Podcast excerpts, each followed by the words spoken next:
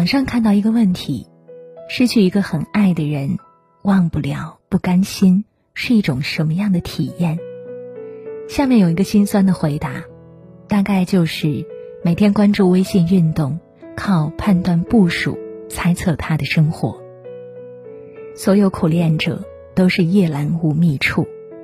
也许每个人的心里都有一个过不去的人，你永远等不到，却不忍心放弃。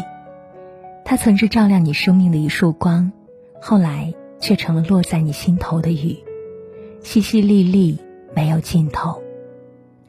感情的付出不是真心就会有结果，有些人只适合遇见，有些风景只适合收藏。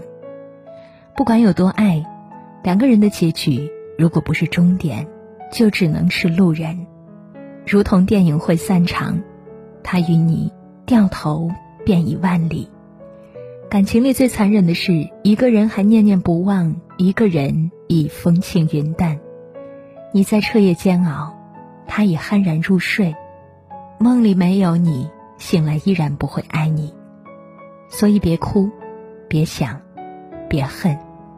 人生漫长，路有千万，走错了就回头，爱错了就放手。